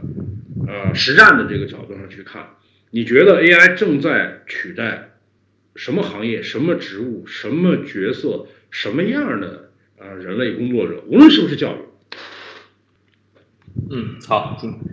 那个这个这个过程中，我觉得很尴尬，因为刚才我想说几个点，其实被主任还有前两位总结差不多了。那我还是要说一说，就是说，首先从教育这个点上，我觉得刚才有个体会，就是说，嗯，教师他提供的其实是两个价值，对学生来说，第一个就是说。完全的技技技能和知识的传授，还有一个就是支持，支持我指比如说社交的支持，还有嗯，比如说是这个呃情感情绪的支持，还有说比如说是人格的各方面的支持。如果说一个老师真的说是像主任说的，只能提供我上课来了教给你把课本念完了，下课我走，再没跟发生任何关系的话，这种是很危险的，因为因为说到底就是我我我 AI 我电脑能够做得更好。嗯，然后你完全没有任何给我提供支持的价值，这个这个这种是很危险的。呃，那个所以所以说的话，就我也认可主任说那一点，就是还是还是看情况。那么就具体我这边来说的话，我觉得，呃，我也思考了一下哪些会被替代。先从具体案例说起吧。这个东西刚出来的时候，我毕竟我学法学毕业的，我我的绝大部分同学其实都现在在当律师。然后我跟他们介绍这个东西，他们其实还是没有什么认知的。那我很简单例子说，我给你起草一个律师函。然后我就自己虚拟的一个案例，然后说这里边谁欠谁多少钱，然后约定的利息是多少，如果约定的什么时候还，如果违约的话是什么样的一个呃那个是违约的话是按什么样的规则去罚息，然后争议处理条款是什么，然后虚拟个案例，然后我说好了，那个 AI 你现在帮我起草一个律师函，我我要钱要不回来了，你帮我起草一个律师函，瞬间给我起草好了，然后拼好这个律师函，我交给我那个当律师的朋友说，我说。这个东西说这个东西那个什么呃，你觉得怎么样？他说他说基本上已经可以完全可以替代应届生那种律师助理了，没有什么问题了。我说这个就是三千块钱，我其实就是律师律师事务所那个章是三千块钱，那个人的工作其实已经完全可以被替代了，就是那就是那么程度就好。那当然我后来试了试，他可能由于数据不清，他有些那个法条引用的可能有一些过时了。但我相信，如果说是他那个能够及时更新的话，嗯，入行一两年这种律师助理基本上。在起草合同、呃律师函这种事情上的话，跟这个人工智能比是比是没有什么优势的。相当于你无论是素质上来说，还是说整体质量上来说，已经完全没有优势了。那那由这个延伸来来看的话，它什么会被取代掉？我觉得可能就是那种呃律师助理，还有比如说初级的文员，还有一个非常明显的翻译，翻译百分百会被取代掉。我可以举一个简单的例子，就是说最近两个月我在读一些书，读的什么书？就是这么多年来我一直想读的外文的书，但是从来没有翻译成中文的。这里边有英语的，有德语的，有日语的。这些书由于各种各样的原因，有些书是永远不可能被翻译成中文的。我说一说你就明白什么意思了，就不会有中文出版社会翻译。台湾和香港可能有，但是如果小众它也不会翻译。我很简单，我上网找了一个人工智能服务。呃，一本书十十多分钟给我翻译出来，百分之九十五的情况下语法通顺，然后逻辑连贯，没有任没有什么错误，就是我读起来不会比中国的那些译者译的错，因为中国译者只不过也是找二十大学生给你凑一本书出来，然后前后名字可能都不一样，同一个人的，但这个不会出现这种情况。我最近读了三四本这样的书，就原来的一个书，也也说就是。律这个翻译一定会被去掉的。那说到底，我还是回答那个问题，我就是之前说过，说是 GPT 的本质是什么？它不是搜索工具。现在我说的本质是什么？它它本质它它它是语文，它是语法，它是规则。所有和语文、语法、规则相关的，都会面临着被取代的一些风险。包括我刚才说的，为什么是初级的工程师有危险？因为初级工程师他处理的只不过也就是语法和规则，它和自然语言不一样，但它本质就是语法和规则，所以是很危险的。那再抽象一下一下的说，在我看来的话，那些从事零到一的工作的人被取代的风险会相对比较低一些。但是如果说这个人从事的是一到一百的这种事情的话，他被取代的风险就会大一些。那呃，如果说面临这种取代，那我说的这种取代的话，其实并不是说 AI 直接把人取代。我觉得有个说法，我觉得是比较同意的，取代。取代人，取代人的话，有有可能是 AI，但更有可能是那些更会使用 AI 的人。嗯，这是我的观点。对，是这个我这我觉得说的特别，这我觉得说的特别重要。嗯，我们知道就是这个，咱们都经历过好老师，也都经历过坏老师。从我个自己个人的经历上来讲呢，就是我有一点比较呃反思啊，就是我其实从小到初中，我数学都特别好。我之所以跟不上那个就是数学，就是我不登校，就是高一的时候，我遇到了一个特别不喜欢的数学老师，然后我就高一我就不登校了，我就那数学课我肯定是不不登校了。等到那个高二，再就是那总算把那老师给熬过去了，然后我要重新再运动，那真真是一年没学没学那个。高中数学，强力的高中数学，再重新再去赶，还是挺费劲的。那现在回头想过来，想起来呢，就是特别懊恼，特别懊恼的有几个原因。就是第一呢，呃，当时我读的这个中学，全国重点高中，啊，他没有这种给学生提供，呃，解决学习困惑，或者是因为跟这个老师的关系，呃。都谈不上有什么私交，就不喜欢那个老师的教课那风格，然后他上课我就不爱听。那其实如果说这你你你尽管是全国重点高中，但是你毕毕竟不是补习学校，毕竟不是顶级私校，对不对？当时的学校呢根本就没有这个条件说给你一个个性化的一个解决方案，然后你不愿意听这老师课，你给你换一个老师。那像现在有了 AI 这种趁手工具呢，可能这种问题就呃就都不存在了，或者说这种问题呢就更容易得到。呃，高效的这种解决，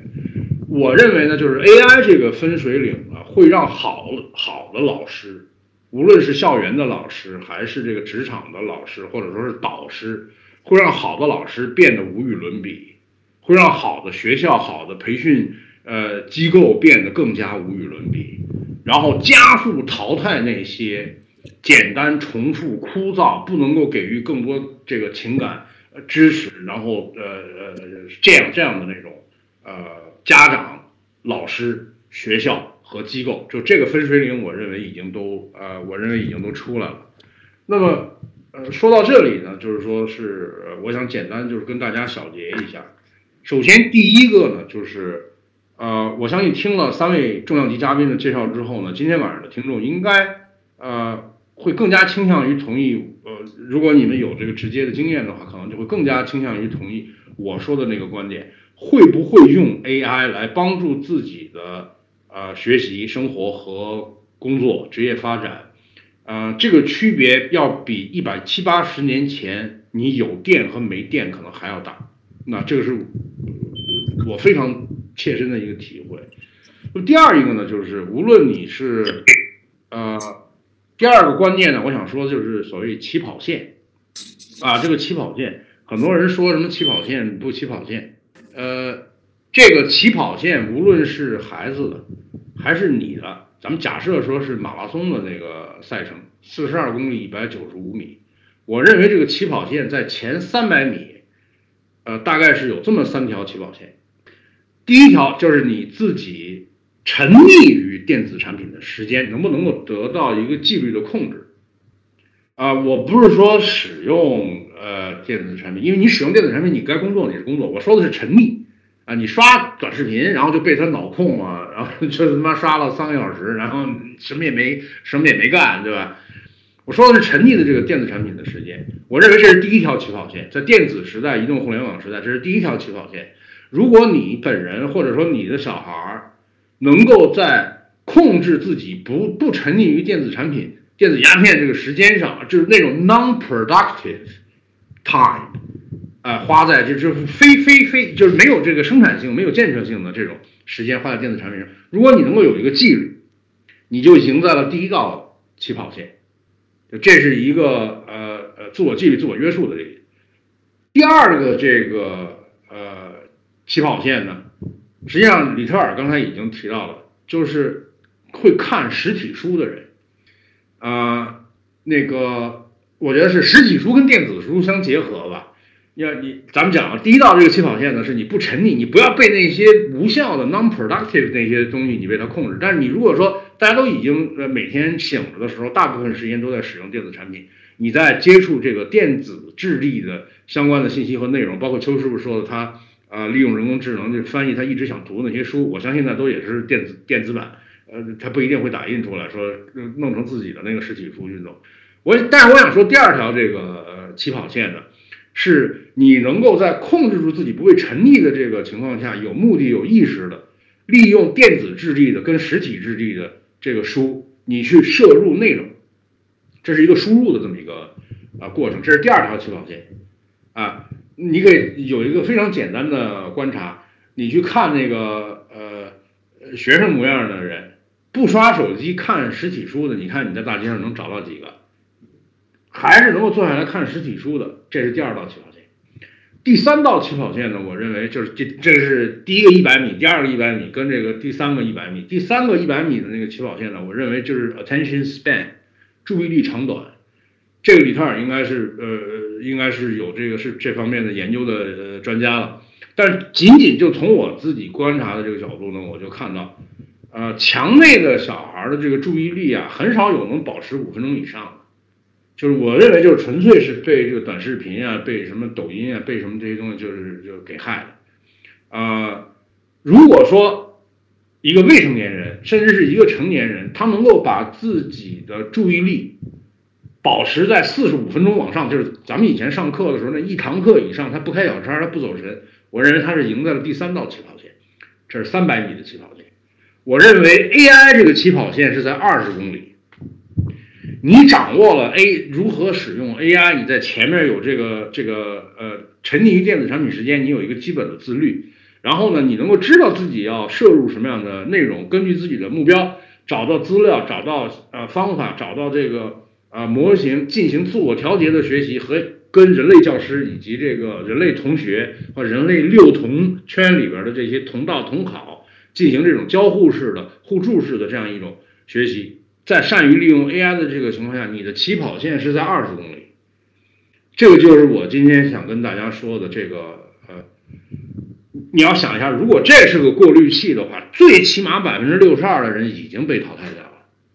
甭管什么体制内、体制外什么这那的。那因此从这个角度上去说呢，这个我认为这个 AI 是一个巨大的 equalizer。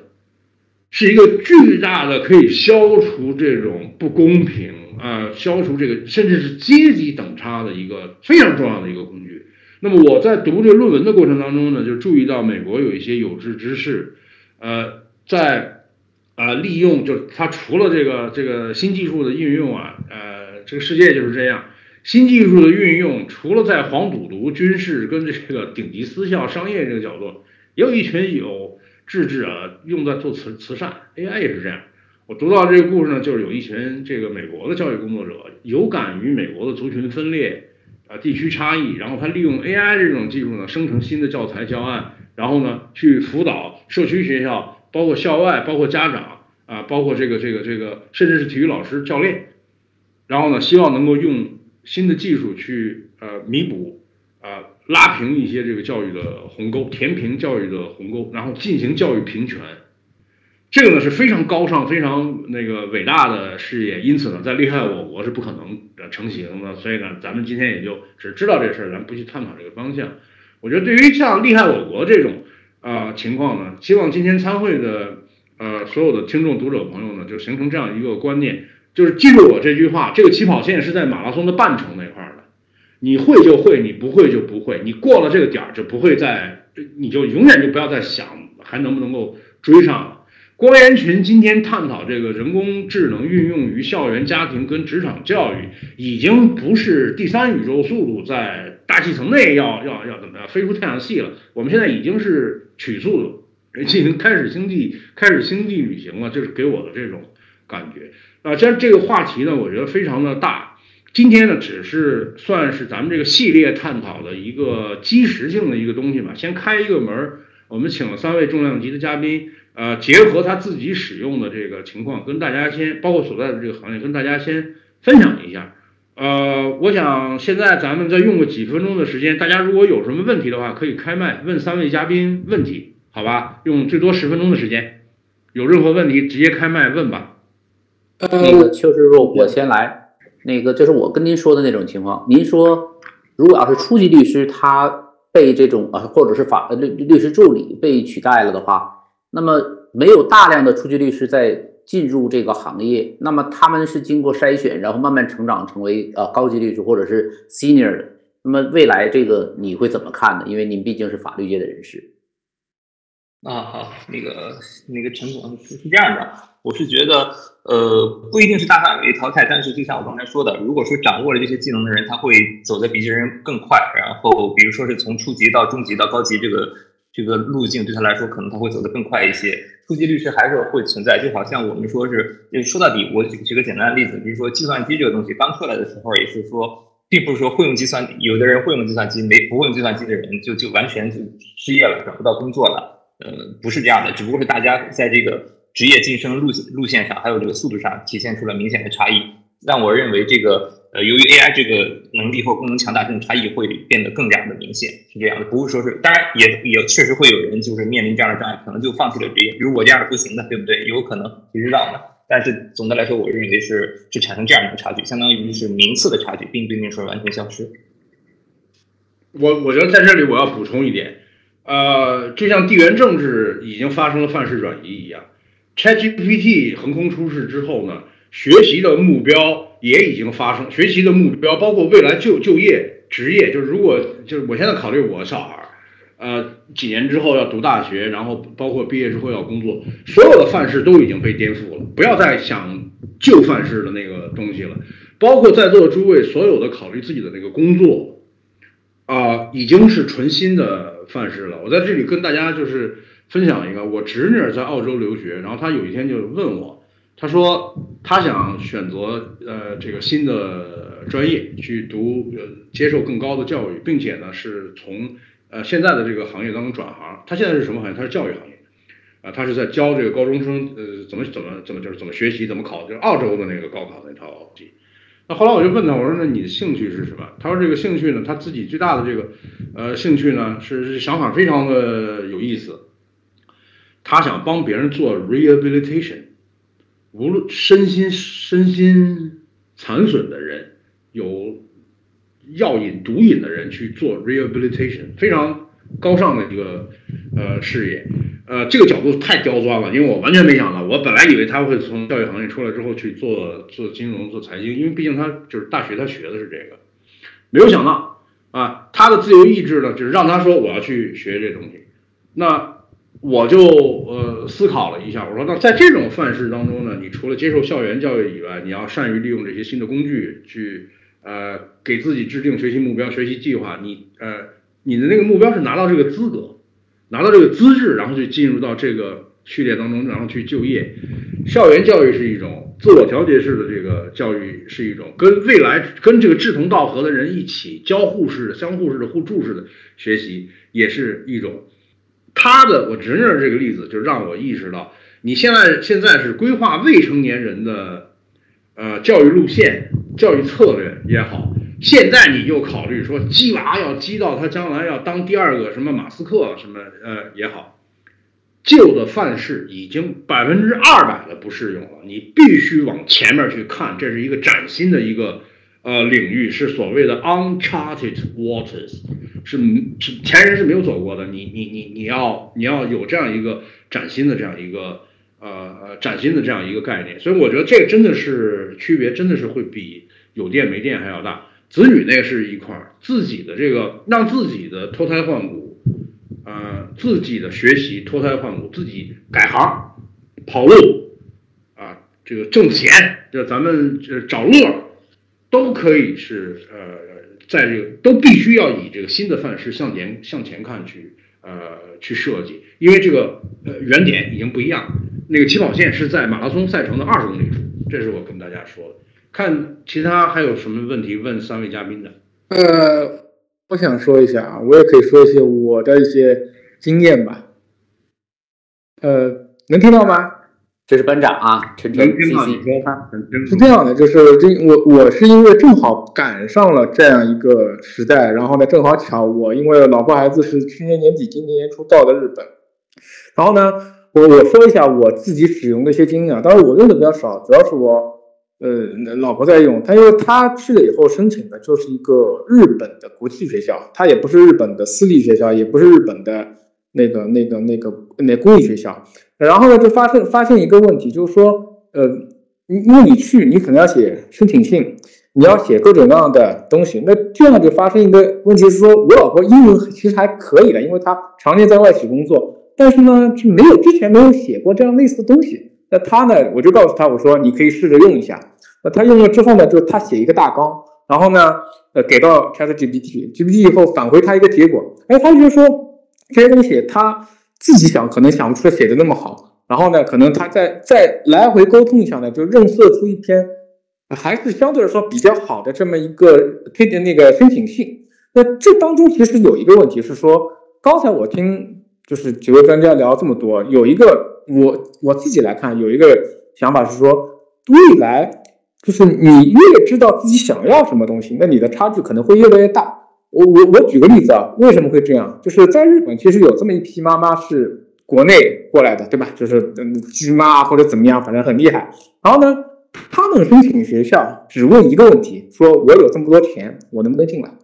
那这这就碰见问题，说在在日本，据我了解，我也我们也写了很多申请信。这在日本还真不是说像国内一样，我花个五十万，花个一百万，然后我我是能够进去的。他还是要说看你的，其实也是对你的父母的一种面试。他需要你父母自己知道你的孩子是怎么样的一个，就适合什么东西，或者说你的个性性格是怎么样的，你才能写出一份这样的东西来。你哪怕说我英文不是很好，但是你哪怕用中文描能够描述的清楚，你知道你的孩子，你以后想让自己的孩子成为什么样的人。那 OK，你写的这封信可能经过 GPT 帮你更完善吧？那你不能说我写一封东西就说啊，我有多少钱，我能不能进来？那你说学校看到你这个东西会让你进去吗？我觉得这就哪怕你在国外，你不知道自己想要什么，你不知道自己想让自己的孩子成为什么样的人，也是没有用的。第二个呢是说，刚才说到那个 AI 会不会代替人类？那我我是这么，就我在广告行业啊，其实我们是自己。就是就是，包括在场内，其实也也有这样的讨论的。那其实，在我看来是说很难。当然，它会有分两个极端。你有想法的，比如说那些有创意的，我觉得你现在看到那些短视频也好，长视频也好，拍那些视频广告的，那那那那是不是说我呃通过 GPT 写一个脚本，能够取代那些很低级的或者说很很粗俗的那种段子呢？是可以的。但是你看到现在的 Adobe。发的那些 AI 的帮助辅助你那些 AI 的工具，其实对于真正有创意的、真正有想法的那些设计师来好，只是提高他的效率。这些人是不会被代替的。你你不能说我只是问 GPT 说我要出一个好的广告，他是不知道什么叫好。一定是你给他一个大概的思路、大概的方向，他才会给到你一个越来越好的东西。所以说，可能可能在我们这个行业，呃，就取代到刚才说的那些律师啊，就低级的，就是只会做一些重复劳动或者说很简单的一些工作的人。但是可能对于对于真正有创意的、真正有想法的，是不会的，只会提高他们的效率。还有一点呢，就是说可能在对人人与人之间沟通，比如说销售，比如说那些客服，他也很难，就至少在某些方面，人与人之间的接触啊，就是就是这跟有了网络之间一样的。以前说你聊网络聊一百句，你不如打一个电话；你打一百个电话，你不如见一面。其实我觉得，至少到目前为止。是是，应该是很难被取代的。你还是希望人与人之间是能够有沟通的，呃，这是我的一些经验吧。然后我其实对我私心来说，我很想了解日本对于孩子，特别是未成年小小学这种阶段的，会不会有一些工具，或者说有一些系统性的呃呃呃呃教育的方法，能够能够会会会成为他们的一个基础的工具。那这这样来说。因为我还在日本嘛，我我非常希望说，呃，他能够以后接触到教育是跟你国内完全是不一样的。呃，以上我说完了，谢谢啊。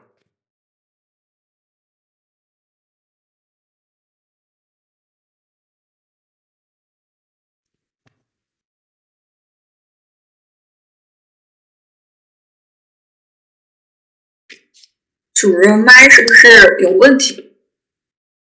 啊，我说那个呃，我几年前在呃 ChatGPT 出来之前，我在这个范式当中呢，问过四十个不同行业的人类专家，就是在不考虑具体专业、具体行业的呃要求的这个硬技术、硬技能方面，通用的，就像 ChatGPT 一样这种通用的、通行的技能到底是什么？结果总结了四个，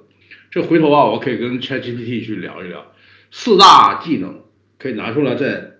跟大家分享一下，看在未来的新的这个范式当中是不是适用。刚才邱师傅跟这个李特尔还有马博士其实都已经有所提到，我觉得在这里做一个呃今天的小结。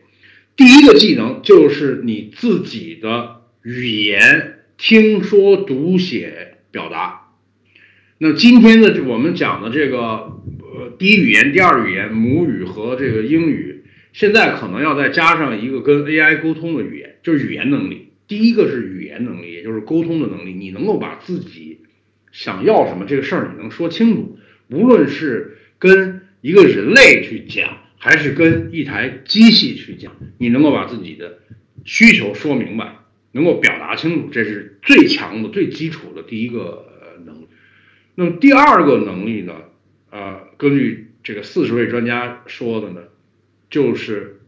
数理、数据、推理。分析的基本能力，这个可能主要是数学方面的。第一个是语言能力，第二个是数字啊，数学方面的能力。但数学能力呢，我跟呃我的朋友就是在法国留学的，那就是清华的高材生在法国留学的，跟他们两口子就聊过。那数学教育呢，法国跟中国完全是两回事儿。为什么说法国的这个数学牛？那就是因为他从根子的思路上他就比你牛啊。中国呢是会算数。啊，中国的学生说没带计算器，然后在那儿心算背个什么呃乘法表，然后算个什么平方根，可能挺厉害的。但是那个是被工具瞬间就被淘汰掉了，对吧？那个我觉得就是第二个呢，就是说的第二个核心的这个能力呢，就是呃处理数据，然后从呃数学推理当中得出来的这个逻辑推理的能力，这是当年那大家可以评判一下，就在 AI 时代是不是还适用？第三一个呢，就是选择。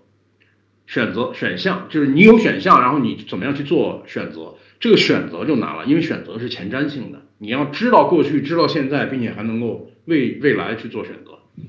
啊。所以选择的能力，我这个我跟呃呃另一个朋友聊过，他是留美的，就是生物学的博士，跟过几个老板，然后其中呢就是有一个老板是诺奖得主，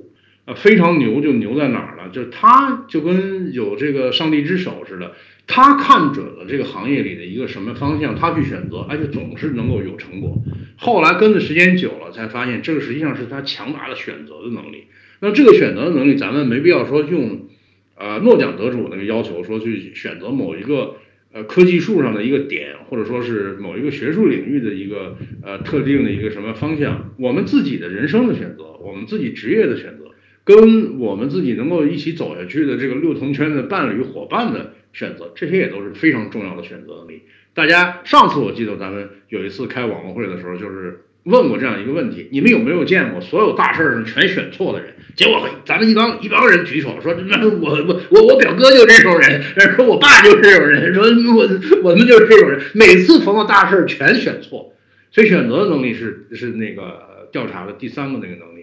第四个能力是什么？就是有趣儿，找乐儿，能够让能够跟自己的这个心灵灵魂能够有一个。呃，平和的、愉悦的一个安身之所，那这个就是有一点可能讲有点虚。一开始的时候给我讲这个事儿，这个高人我说是有趣儿，是个非常牛的能力，我还真没往这方向上去想。后来经历到一些这个人生事业当中的一些波折，甚至是这个挫折，才明白，能够在这种就你迟早会被铁锤，对吧？你迟早会被铁拳打得满地找牙。你在那种情况下，你还能够跟自己自处。还能够保证自己这个身心灵魂相对来说比较平和愉悦，而不是说老师把你手机拿了，然后你就从十六楼上跳下来。就上中国际上礼拜发生的这个事儿，所以四大能力：基本的语言能力，然后数学推这个呃呃数理、数据分析跟逻辑分析能力，然后选择的能力跟这个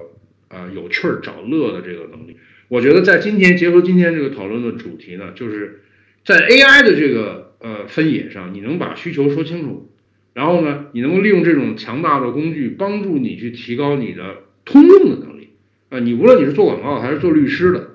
还是还是搞教育的，还是做什么其他的，啊，甚至是是是演艺界的这个人士，对吧？你都你都你都可以从这几个能力的这个参数上去看，在有了新的 AI 的呃工具的这个情况下，是不是能能够让你在这几大能力上啊进一步的有所提升？呃，最后还是要跟大家强调，就是这个范式已经跟之前那一篇已经完全不一样。所以呢，作为咱们这个系列讲座的，我觉得是开山之作吧。今天的讨论应当说还是比较丰富的。会后呢，如果大家有什么具体的提议，就就这个话题啊，无论是咱们自己的选择，还是具体 AI 该怎么去使用，怎么去教我孩子怎么样，就因为咱们是个互助的社群，呃呃，大家呢都可以畅所欲言去提这些问题。好吧，咱们在可以在群里边再进行更多的这种交流。今天也是赶巧了，因为明天一早我要跟孩子们所在学校的校长去开这个会，啊，那个人工要让他们去动动员他们去考虑运用这个人工智能提升他们老师的，呃，记住我的观点，我现在是不建议未成年人直接用 ChatGPT 的，因为通识教育他们自己还没完成。我现在强烈建议是让孩子们所在的学校的老师要熟练掌握。啊，这些工具让他们提供更多个性化、因材施教的、沉浸式、互动式、有趣儿的这种，就是刚才咱们讨论的这种教育。每年花他们那么多学费呢，对不对？得让得得得得得，就是得拉开跟其他学校的这个差距。好了，呃，最后的时间呢，再交给三位嘉宾，每个人简单跟大家再小结一下自己所说的，呃，包括呃其他有任何说呃说这个这个这个呃感想啊感受。交给三位嘉宾，首先我们请李特尔跟大家打个招呼，道个别。好，好，我想跟大家再多分享一点的是，我觉得教师的角色自始至终应该是一个促进者吧，就是教学的终极目标应该是帮助学生掌握高效的学习策略，培养他们的学习兴趣，还有他们的学习动机，然后帮助他们成为一个终身学习者，或者是说成为一个 self-regulated learner。然后就是我认为最佳的方法就还是将人工智能和人类专业经验知识和经验相结合，这样就能够提升就是个体的工作效率啊，这些我们之前都提过了。然后我想多再讲一点的就是就是嗯，我觉得 AI 他们它 AI 的应用可能有一些不利的因素，就像之前的。呃，社交媒体或者是电子设备的一个大规模的推广，人们在推广的时候并没有考到他们潜在的一个消极影响，就包括 social media 对于青少年心理问题的一个影响，就是已经被广泛的证明。但是至至至于怎么够管控，怎么够怎么样一个监督他们的一个应用，目前呢还在一个大范围的讨论。然后就是一个对我就我的一个担忧就是 abuse of AI 啊，就是 AI 的一个滥用，还有一个。AI 的一个可靠度的一个问题，还有就是 AI 提供提供的信息，他们有可能是 biased，因为他们基 AI 提供的信息是基于人类提供的信息，所以他们可能会提供一些 biased information。就是我觉得这一些是未来可能要考虑的一些因素。然后这点提醒我觉得非常好。咱们说，咱们刚才开玩笑说呢，新技术在墙外的使用是黄赌毒、军事和商业，在国内呢，第一第一使用就是行骗，对吧？咱们现在已经看到案例了，利用这个 AI 呃 Deep Fake 啊生成这个微信视频，然后那个呃有两个方向。一方面呢是骗你的钱，我给李特打电话说我是你的好朋友，然后我要走一笔账，这个实际案例已经发生了，那个福建那老板被骗了四百多万，对吧？另外一种呢就是那 AI 的行骗呢就是勒索，啊，是这个呃用用用 AI 呃生成了一个什么呃跟你对话那个视频，然后好像是跟在跟你裸聊，然后把你的那边那个什么截下来。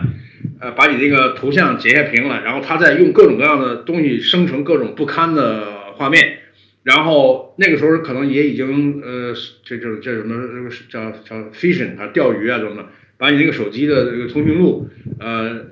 说就夸生成很多屏幕截屏，说我马上就把这个情况发给你老婆，发给你妈，发给你单位领导什么等等之类。这我知道，我那个我认识的人同行当中已经是有这个已经有中招的了，呃。你都你根本不知道这东西是真是假，对吧？所以呢，李特这点提醒我觉得也非常的对，就是呃，工具本身